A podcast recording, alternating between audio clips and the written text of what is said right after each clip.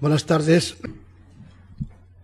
Es un placer estar otra vez aquí con ustedes para continuar hablando, reflexionando sobre cuestiones, problemas que tendrían que afectar de una forma consistente a nuestra especie y que yo estoy convencido que si así fuera, podríamos mejorar y mejorar mucho nuestro comportamiento en el planeta. Con lo cual haremos la segunda parte de lo que ya planteamos eh, el martes y que en realidad es una expresión de lo que nuestro cerebro ha sido capaz de plasmar en la realidad social, en la evolución de los homínidos. Y de alguna manera, esta plasmación social exterior de lo que el cerebro en la evolución ha hecho, nos permite ser como somos y pensar como pensamos. O sea, este es el esquema de, la pequeña intervención que vamos a tener hoy, sobre todo por, lo que siempre digo, ¿no? que nos permita reflexionar sobre cuestiones que muchos de, de ustedes seguro que saben, pero que en muy pocas ocasiones tenemos tiempo ni ganas, estamos cansados y no discutimos. Nosotros somos, aunque parezca sorprendente, un fenómeno un epifenómeno, es decir, un fenómeno extraordinario en la evolución humana. Eso no quiere decir, perdón, en la evolución biológica, eso no quiere decir que no formemos parte del proceso evolutivo y, por lo tanto, de, de los mecanismos del sistema solar, de nuestro planeta y de la evolución de los organismos eh, de la vida y de la diversidad que compartimos con otros seres, tanto a nivel botánico como mm, a nivel animal. Pero lo que nos interesa es, y siempre lo hemos hecho, hablar de nosotros. Porque la reflexión que hoy haremos es una reflexión sobre cómo se ha generado nuestra condición. Es decir, ¿Qué es lo que nos ha hecho humanos? Es pensar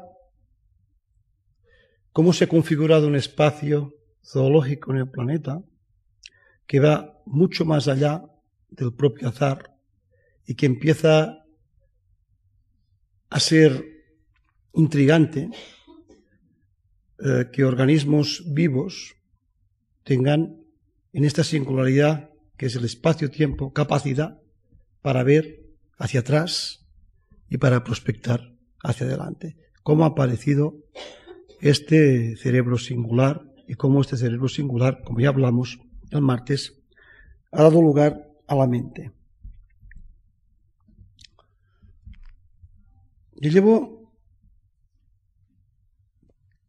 más de 30 años, casi 35, excavando en las cuevas excavando en los ríos, en los lagos de todo el planeta. Y el conocimiento que he podido adquirir gracias a este proceso de trabajo en el campo me ha llevado a una serie de, elementos que permiten constatar algo en lo que yo pienso profundamente, la evolución. Y la evolución no es nada más que una serie de adquisiciones biológicas que compartimos los seres vivos en el planeta. Y eso yo pienso que tiene que ser un motivo de reflexión profunda y de humildad de nuestra conciencia de humanos humanizados y ha de ser la base de lo que ya comentamos el martes y compartimos de la conciencia de nuestra especie. Porque antes de de cambios y adaptaciones culturales, tecnológicas de las que hablaremos, ha habido adaptaciones puramente fisiológicas, anatómicas, que han configurado cerebros, esqueletos, diseños, que después han permitido seleccionar información para llegar a construir lo que somos. Es decir, mucho antes de que nosotros pensáramos, la naturaleza pensaba a través del azar. Y nos, nos pusimos de pie. Y los homínidos que habíamos disfrutado de las copas de los árboles y habíamos disfrutado de comer hojas, de comer frutos, aprendimos, gracias a cambios importantes en el clima, a utilizar los espacios terrestres como lugares con oportunidades biológicas, etológicas, culturales para continuar evolucionando. Y por eso, y por eso, la bipedestación sustituyó a las estructuras cuadrúpedas y a las estructuras de braquiación que habían caracterizado nuestros antecesores, nuestros ancestros. Fue la naturaleza, fue la selección natural. Fue la mano del azar. Aprendimos como aprende un niño a andar y aprendimos como aprende una niña a coger la cuchara no con la mano, sino jerarquizando los dedos y con la pinza de precisión. Lo hemos aprendido todo. Y nuestro cerebro ha sido capaz de almacenarlo y después la sociabilidad ha sido capaz de explicarlo y de hacerlo entender. Son adquisiciones etológicas, adquisiciones llevadas a cabo por los animales, por un grupo zoológico, por nuestro género, el género Homo, pero también por nuestro orden, los primates. Nosotros somos simios, somos primates, somos muchas cosas, pero fundamentalmente somos la consecuencia de un diseño en el cual no hemos intervenido hasta, este, hasta el siglo pasado. Y eso es fundamental para entender y ser humildes delante de los desafíos que nuestro planeta y nuestra especie vamos a enfrentarnos y nos estamos enfrentando próximamente.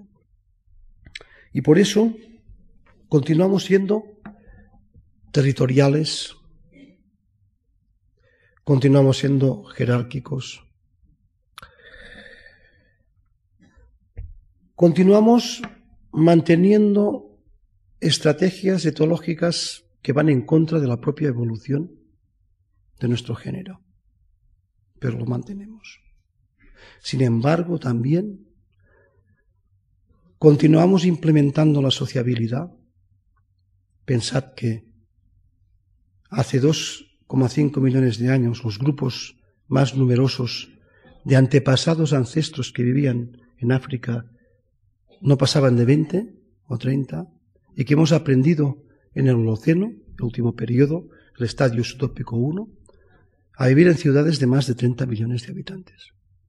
Y no nos hemos matado todos. Y somos capaces de vivir como las hormigas, sin ser hormigas, de vivir como los, las abejas, sin ser abejas, y somos capaces de adaptarnos a una diversidad increíble. Y eso dice mucho en favor de nuestra sociabilidad. Pero, atención, continuamos siendo territoriales, continuamos siendo tremendamente jerárquicos, continuamos despreciando y malgastando la complementariedad sexual de la especie y tenemos muchas cosas que tenemos que corregir. Tenemos que hacer otra vez los deberes si no queremos que cosas devastadoras, tremendas, puedan ocurrir en nuestra especie. Cuando un primate es consciente de que no basta con, como yo he visto con los chimps, los chimpancés, coger una ramita de un árbol, romperle las hojas, meterla en un termitero, tirar de él, comerse las termitas muy rápidamente para que no le muerdan en la boca y no le dañen. Y es capaz de, con una piedra y con otra piedra, hacer un cuchillo y con este cuchillo hacer una lanza. Todo empieza a cambiar. Como hablábamos el otro día, nuestro cerebro está asumiendo capacidades que nunca antes habían sido vistas ni establecidas en el planeta. Hay un antes y un después en la evolución de la inteligencia en el planeta. Y eso nos tiene que hacer reflexionar muy profundamente. Al actuar sobre una piedra, darle un golpe para sacar un cuchillo, en realidad, si lo pensamos desde una época moderna y del conocimiento contemporáneo, lo que estamos haciendo es dar información a una estructura que no tiene vida, que se llama abiótica, y le estamos transmitiendo un código que se puede leer, es como una escritura. Si doy un golpe, tiene forma cóncava, si, doy dos, tiene forma convexa, si doy tres, es circular, y estamos, de forma inconsciente, reproduciendo lo que ha hecho las estructuras del DNA para pasar información y sintetizar proteínas en los organismos biológicos. Pero lo hacemos fuera del cuerpo, exosomáticamente.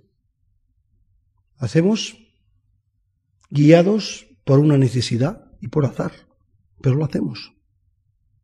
Estamos variando el proyecto inteligente del planeta por azar, por necesidad, y lo más importante es que llega a tener éxito.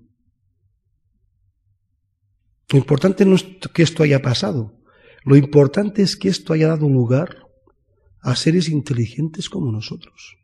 Esto es lo que realmente es importante.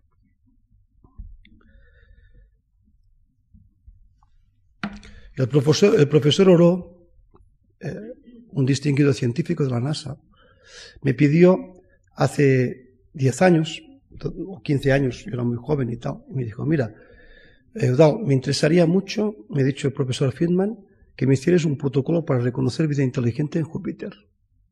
Me pareció exótico y extraordinario que un exobiólogo preguntara, que pensaran. Y me hizo reflexionar mucho, y ahora que soy mayor, por supuesto, me pareció de una gran lucidez. Estaban hablando de comportamiento exosomático, de alteración de la materia. ¿Cómo se puede reconocer? Cualquier tipo de alteración de la materia, que puede ser por las bacterias, puede ser uh, físico-químico, mecánico, como es el caso de, los que está, de lo que estamos hablando. Y efectivamente, ¿sabéis cómo reconocemos nuestra presencia hace centenares de miles de años? Gracias a las piedras talladas por los homínidos. Hay miles, millones de piedras talladas por los homínidos, pero hay decenas, algunas decenas de cráneos los homínidos que tallaron las herramientas. Nuestro rastro exosomático puede ser detectado por los abuesos científicos y buscar esta realidad en el proceso evolutivo. ¿Y sabéis lo que me sorprende más?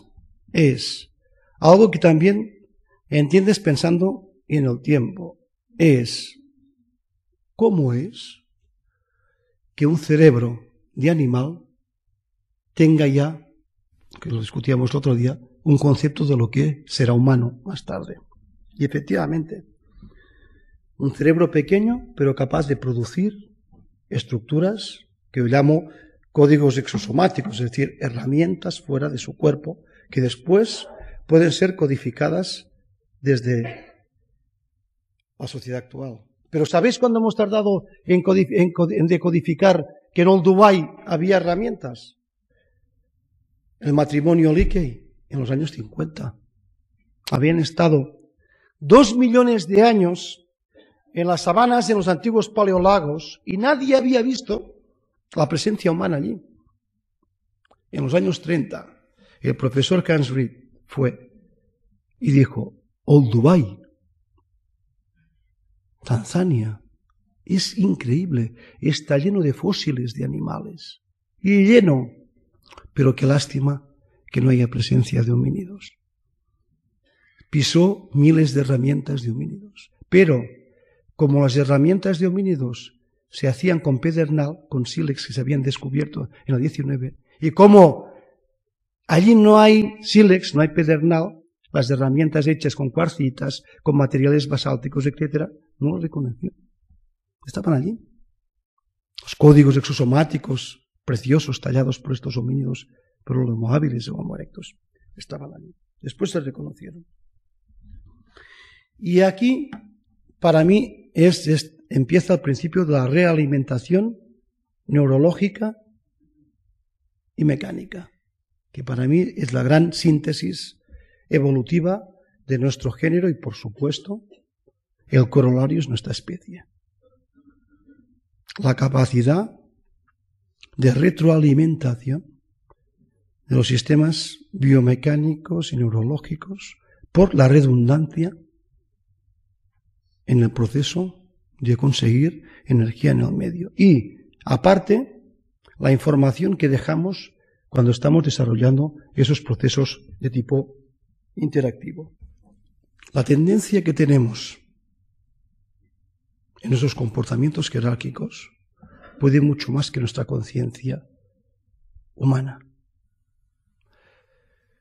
Los displays jerárquicos que hacemos padres, madres, hermanos, tal, a veces cuando estamos cabreados, cuando estamos no estamos contentos, cuando estamos dudando de lo que está ocurriendo, forman parte de nuestro comportamiento etológico troncal y basal. Y no podemos desprendernos de ellos porque están grabados en la estructura nerviosa de nuestro sistema. No podemos. Pero sí que podemos contenerlos, porque precisamente nuestro sistema ha evolucionado para poder ser capaces de matizar ese tipo de comportamientos. Vamos a ver, ¿por qué nos agrupamos? ¿Por qué os pensáis que existe la familia? Que pronto deja de existir, tal como lo entendemos, pero bueno. Siempre ha existido. No la familia tal y como la entendemos nosotros del siglo XX o del XXI, no. Pero las estructuras domésticas nucleares que sepamos, los etólogos, primatólogos se han estudiado, pero existen desde siempre. Bueno, que hemos hecho es adaptarla a circunstancias determinadas debido a los cambios que se producen en la evolución biológica y cultural. Pero, porque nos agrupamos? Porque es que nos agrupamos no podemos sobrevivir. No es ninguna voluntad social, es un diseño de la naturaleza para que nuestra transmisión genética tenga lugar aquí en el planeta. Es una fuerza que está más allá de lo que nosotros somos y pensamos. Es de lo que estamos construidos, de este mecanismo que nos invita, que nos obliga a realizar este esfuerzo.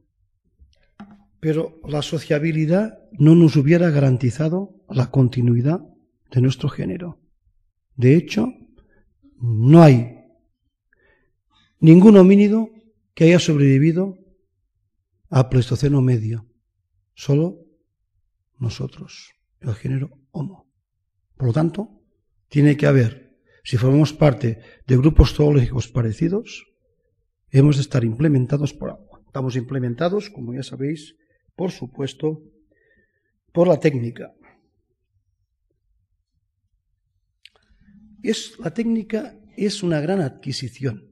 Y la técnica, no lo dudéis discutiendo, es lo que nos hace humanos.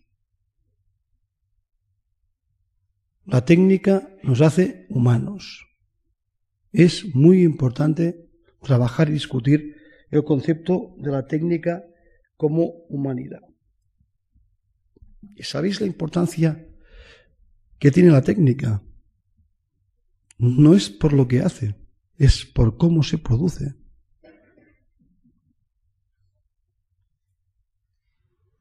¿Cuánto tiempo tardamos en nuestra especie a enseñar a pilotar un avión? Es el aprendizaje. Lo que lleva a la técnica de bueno es el aprendizaje, es la redundancia, la continuidad. Lo que tardamos en conducir un coche bien, lo que tardamos en aprender a hablar, a leer, a entender. No es lo mismo aprender a plantar cereales que aprender a descifrar un jeroglífico. ¿Te has visto las, series de, un eminente científico, Champollion, cómo él consigue, a través de la asociación, interpretar?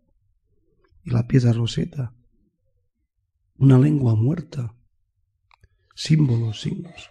Es de una gran complejidad, seguramente, sin un cerebro como el de los sapiens, la asociación que se hizo hubiera pasado, hubiera sido imprescindible interpretar los jeroglíficos.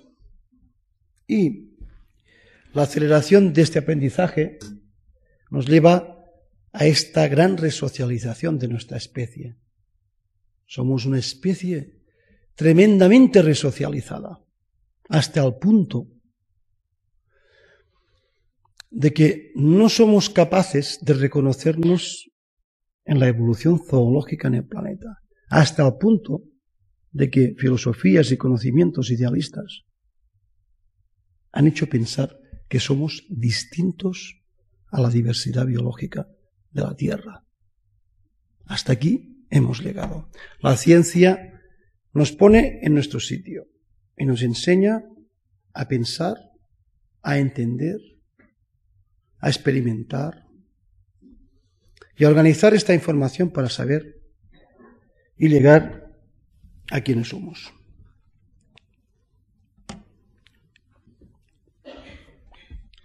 Claro que sí que los procesos sociales avanzados tienen un sustrato y un comportamiento tremendamente largo, profundo eh, y difícil de muchas veces de entender. Pero imaginaros cuando nuestras dietas de hojas, de azúcares en las frutas, van pasando a dietas donde las proteínas animales tienen un papel específico en nuestra organización, en nuestra forma de entenderlo.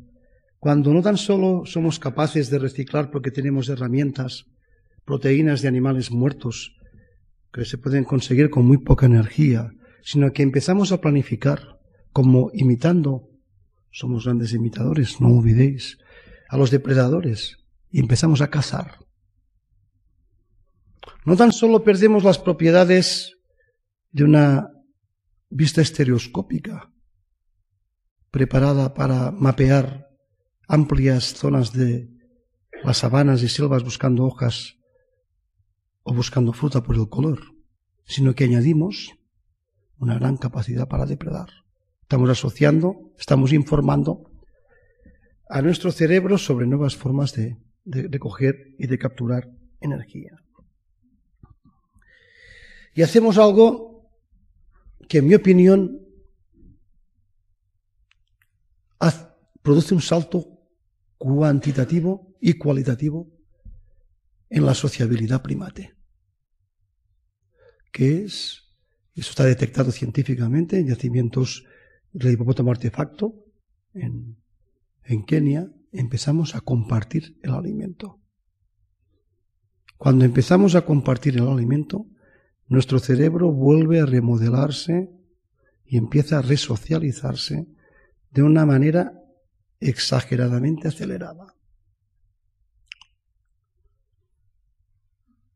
Pruebas empíricas. Rinoceronte, más de casi una tonelada de biomasa, al lado del rinoceronte hace un millón ochocientos mil años, todo lleno de herramientas de piedra y seguramente 14 o 15 primates comiendo durante varios días. ¿Qué ha pasado? Ya no es un árbol donde tú comes una manzana o, cualquier tipo de fruto, la comes tú porque tú llegas allí. No, es un animal que se corta pedazos, se comparte, por lo tanto se coopera y empieza algo que es fundamental, que es la racionalidad en no desperdiciar biomasas en los sistemas naturales. La gestión de la complejidad proteínica. Y hace falta ya herramientas de gran formato, hace falta ya pensar tecnologías avanzadas para que esta disponibilidad cárnica se pueda hacer. ¿Habéis probado nunca de romper la piel de un rinoceronte? Yo sí.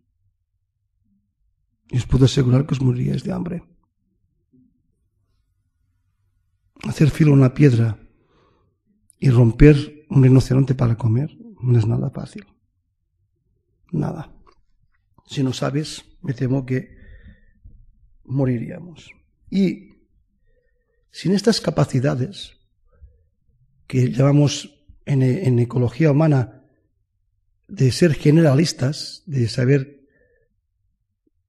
adecuarnos a cualquier medio comiendo lo que hay en el medio, es lo que permite también, ya lo hablamos el otro día, la dispersión y la acomodación a ecosistemas, a ecotonos muy diferenciados. Tuve ocasión hace dos años en Australia de convivir con los Pijayara en el desierto. Son gente que están, por supuesto, sabéis, ya socializados y tal, pero con los abuelos. Y ver cómo se puede sobrevivir en un lugar que no hay nada. en un lugar donde, por supuesto, nadie de nosotros podría sobrevivir más de 15 días. Pues incluso en un desierto, el ser generalistas permite que a través de insectos, de gusanos, de raíces, puedas tener una vida sin ningún lujo, pero sin ningún problema de deficiencias de tipo eh, gastronómicas. Los que estáis en la sala y habéis sufrido en alguna ocasión, y supongo que habrá, lo habréis pasado frío, y que no habéis tenido capacidad para solucionar este problema, ¿sabéis? La complejidad y lo difícil que tenía que ser para los homínidos que salen de zonas subtropicales adaptarse a latitudes como las nuestras, con inviernos, con heladas, con problemas de muchos tipos. Pues fijaros, el fuego solucionó este problema. Pero es que además el fuego permitió la transformación de bulbos, de raíces, de plantas que eran tóxicas, que al ser cocidas podían comerse. Y que en una hectárea de sabana en África puede haber hasta media tonelada de raíces para comer. Y si no hay animales y tienes fuego, puedes comer. Cuando tengas un animal podrás, tener un input de proteínas mejor, pero podrás comer. Pero lo fundamental es que todo esto hace que la especie se resocialice en otro input importantísimo de sociabilidad. Y hace que pasemos en el planeta de ser unos centenares de miles a ser millones. Hace 400.000 años cuando el fuego se socializa. Y eso el número es muy importante porque en el número aparece la posibilidad de hacer cosas de forma distinta. Y empiezan los rituales funerarios, empiezan toda una serie de, de manifestaciones que acaban siendo importantísimas, como por ejemplo el arte. Eso ya demuestra cerebros tremendamente preparados, organizados, humanos, muy humanizados ¿Sabéis cómo son las primeras manifestaciones de arte? Son abstractas, geométricas, no son realistas. ¿Sabéis cuál es el primer arte? La escultura, ni la pintura, ni el grabado. Es normal. El realismo llega mucho más tarde, muchísimos años más tarde.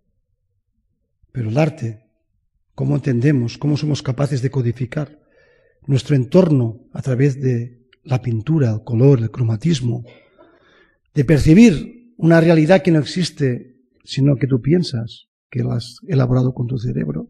Esto los humanos ya lo hacemos hace 400.000 años. ¿Sabéis qué estáis viendo en medio de, la, de, esta, de esta foto, de esta diapositiva?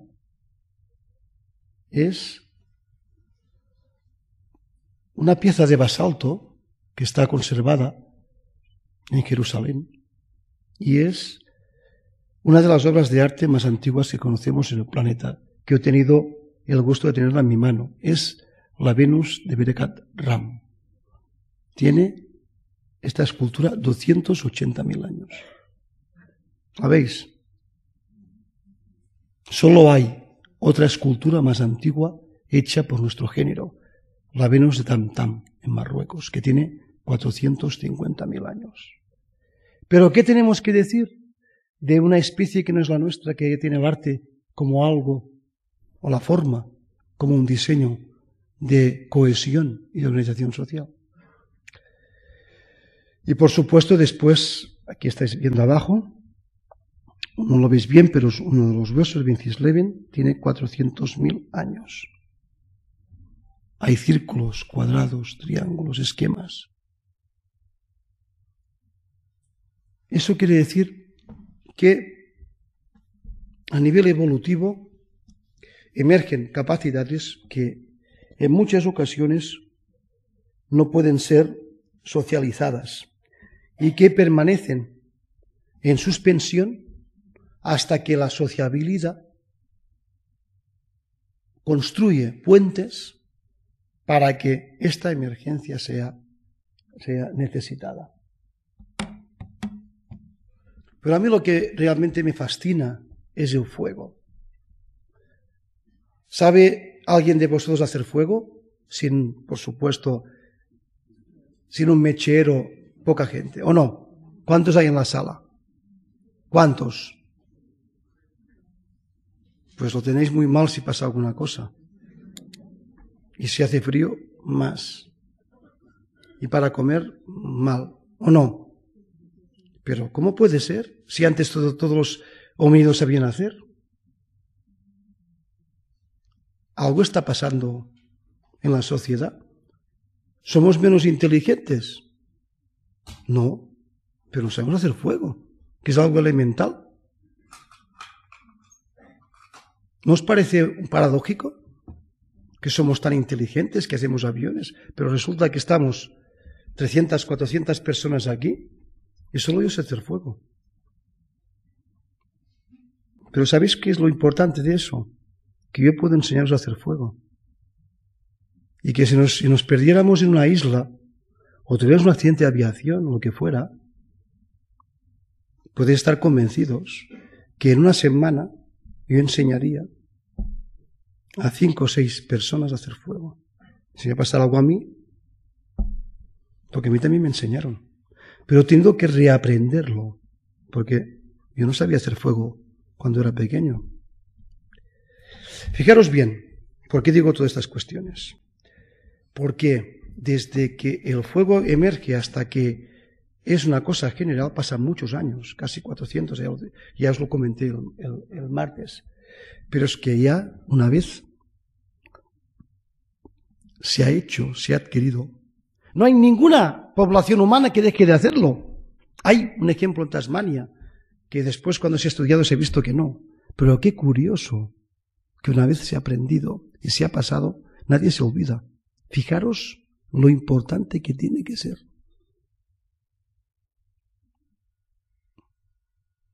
Nadie se olvida de lo importante si lo importante representa sobrevivir. Nadie. O vivir mejor. Y esta expresión humana que estamos hablando ahora de evolución, que es relaciones radiales, la, intercomunicación de hembras y machos mayores, jóvenes, este estar al lado de los hogares, de romper la dualidad, de romper el uno a uno, de romper el uno a dos, de romper solo las relaciones específicamente genéticas para reproducirse, de establecer relaciones que no son solo el juego, sino que son el conocimiento, nace con el fuego, algo fundamental que nunca olvidaremos, la escuela. La escuela dicen que es moderna, no. Se habla de los institutos en la Grecia clásica, no. La escuela tiene como mínimo 400.000 años. El aprendizaje social, la academia, el traspaso de memoria social empieza con el Homo erectus, con el Heidelbergensis hace medio millón de años. No tengáis sobre esta cuestión muchas dudas importantes. Porque el fuego está multipolar que se acaba haciendo imprescindible. Y eso, por supuesto, vuelvo a repetir, estoy convencido que estamos en una presión del entorno que tiene que modificar a la fuerza la fisiología y la estructura de nuestros cerebros. Pero, ¿y el lenguaje? Con un colega mío, el profesor Bofil, que es un gran clínico en enfermedades como el Alzheimer, empezamos a trabajar sobre una hipótesis de un elemento, se llaman apolioproteínas, que tienen genéticamente tres alelos. Eh, bueno, no voy, a, no voy, a, entrar a discutir sobre esto, pero para que entendáis esta cuestión. Y nos dimos cuenta que uno de los alelos que se estaba estudiando y que ha permanecido establecido hasta ahora en nuestra especie y en las especies eh, y en los momentos actuales tiene una gran importancia, es el que estaba relacionado con la memoria y que este alelo relacionado con la memoria no está asociado a la longevidad. Con lo cual hemos pensado que enfermedades como estas son culturales, no son enfermedades de tipo fisiológico, aunque acaban eh, siendo enfermedades fisiológicas. ¿Por qué pensamos eso? Y pensamos que el fuego, además de introducir alargamiento en la vida, hace que las hembras y los machos con más información sean seleccionados. Las hembras y los machos que son más capaces de almacenar a través de la memoria información son los que disponen de mejores condiciones para reproducirse y para vivir. Y los grupos que tienen estos machos y estas hembras son los grupos dominantes en estos procesos. ¿Y qué pasó?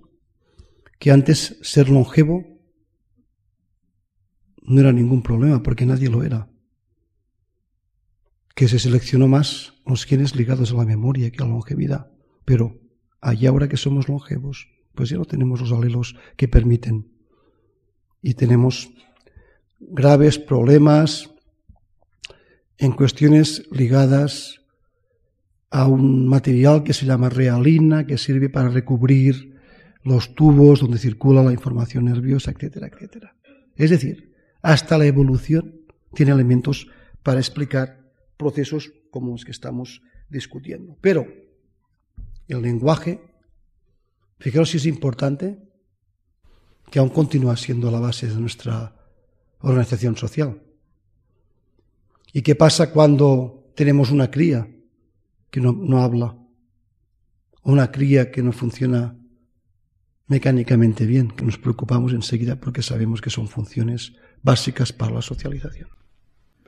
La generalización de eso, que lo hacen pues algunos humanos, permite estos cambios extraordinarios y estos aumentos demográficos extraordinarios. Fijaros solo en un dato que conocéis, conoceréis todos. En el siglo XX, en el siglo XX, hemos sabido leer y escribir y eso siempre lo cuento, me parece un dato muy interesante, seis de cada diez humanos, hablo de, la socialización de las cosas, en el siglo XIX sabían leer y escribir uno de cada diez mil humanos. O sea, hemos alfabetizado un planeta en 100 años. Y posiblemente en el siglo XXI tengamos la alfabetización total. Pero esto ocurre con el juego y con todo. ¿Cómo es? Pues que somos así. Nuestro cerebro, nuestra forma de funcionar, nuestra organización hace siempre que lo que sirve para preservar a la especie acaba siendo adaptado por toda la especie. Cuando algo es de todos, son todos los que pueden pensar sobre algo. Donde saldrán más ideas, donde saldrán nuevos planteamientos. Cuando algo es compartido, aparecerá mecanismos de sociabilidad como la solidaridad, la cooperación, que serán muy bien recibidos por los cerebros. Porque asegurarán que la selección natural no actuará de forma individual, sino de forma colectiva. ¿Y quiénes de vosotros aquí en la sala no está de acuerdo con el progreso de la medicina que te puede curar o te puede salvar? Cuanto más, más diversificado, cuanto más, más procesos de socialización se producen en nuestra especie. Nos sorprendemos cuando vemos, porque es lo mismo, un ritual funerario actual y acompañamos un organismo que no está vivo. Pero es que no estamos acompañando un organismo que no está vivo. Estamos acompañados nosotros los que estamos vivos. Porque Él no puede compartir esta situación. Pero es que no la puede compartir y además no sirve para nada. Porque no puede introducir ningún tipo de elemento que nos ayude a sobrevivir. Pero deja un rastro fósil que nos justifica el pervivir, que somos los que estamos y quedamos y funcionamos. Y por eso se ritualiza. No se ritualiza nunca para atrás. Esto es una equivocación, esto es una interpretación idealista de los procesos biológicos y sociales. Se idealiza para construir materialmente. Por eso tiene tanta fuerza ese tipo de planteamientos. Y con el arte igual. Tintoretto nunca se imaginó que estaría en el Museo del Prado con miles de personas viéndolo.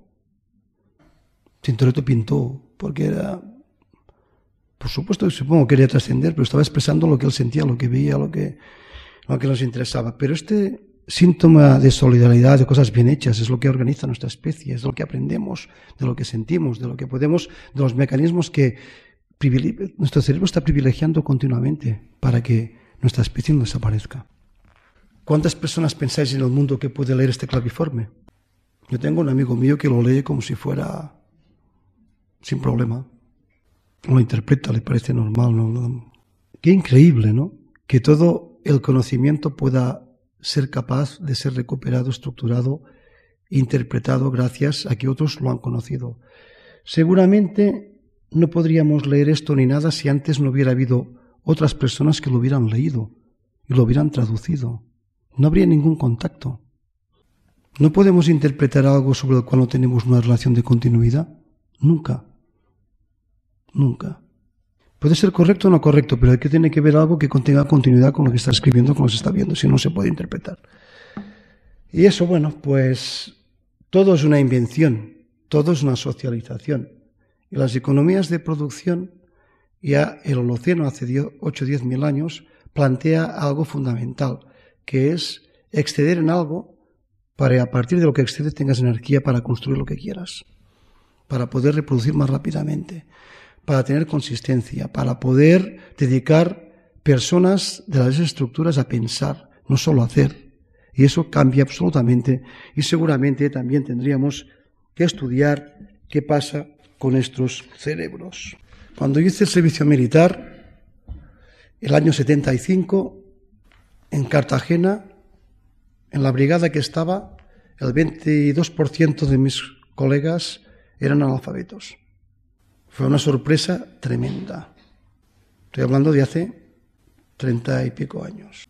Para un espécimen como yo, ver que, que mis compañeros, dos de cada diez, no sabían leer y escribir, fue una sorpresa tremenda. Me pareció alucinante que en el siglo XX, en España, gente joven de 20 años, 21 años, no supieran leer ni escribir. Me pareció alucinante y me hizo reflexionar.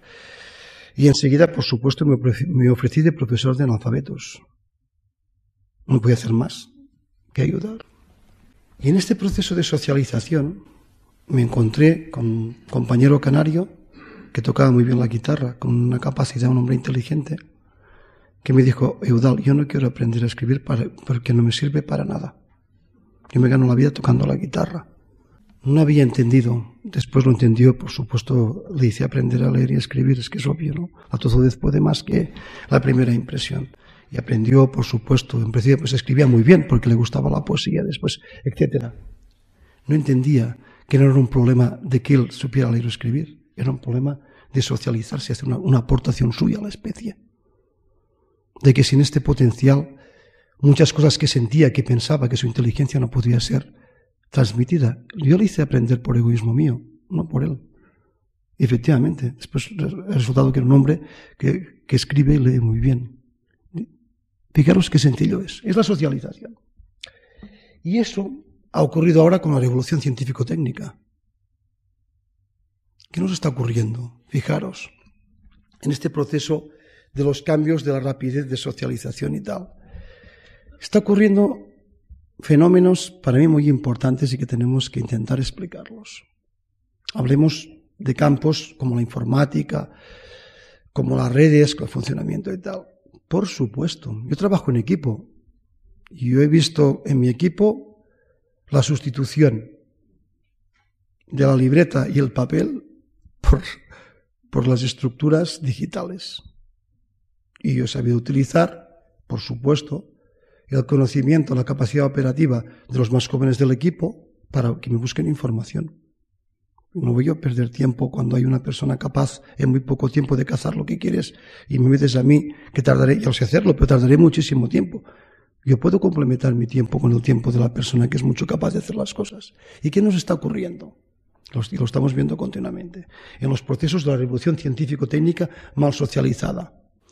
Que en muchos campos está enseñando a la gente que no sabe. Me parece surrealista. Me parece surrealista.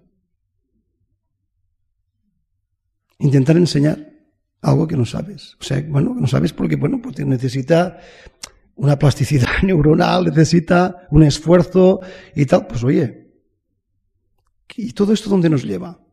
Que una mala socialización de la revolución científico-técnica puede traer, anacronismos en el planeta. ¿Por qué? Pues porque se, está, se establecer nuevas formas de complementariedad y de organización de la información. No se puede continuar diciendo, es que antes se había hecho así, siempre será así. Pues que no funciona. Y por eso es tan importante el saber y el disponer de la información. Y por eso, fijaros, es tan importante que los evolucionistas pensemos y prospectemos nuestra especie y no nos dediquemos solo a publicar nuestros artículos científicos que comentábamos antes, que está muy bien, ya lo hacemos, sino que reflexionemos, que pensemos sobre estos mecanismos. Y bueno, para acabar, y como corolario a esta intervención, que espero que no haya sido muy pesada, ¿qué es lo que me gusta a mí? Me gusta pensar. Me gusta, como consecuencia, conocer, porque si no, no podría pensar. Me gusta reflexionar. Fijaos que os digo, me gusta. Me gusta. No digo nada más que me gusta. Y me gusta prospectar. Me gusta intentar pensar en lo que no veré y en lo que no seré. Pero me gusta porque nos permite generar en nuestra especie una gran ilusión, que es que el conocimiento sea pensado por todos y no solo por unos cuantos.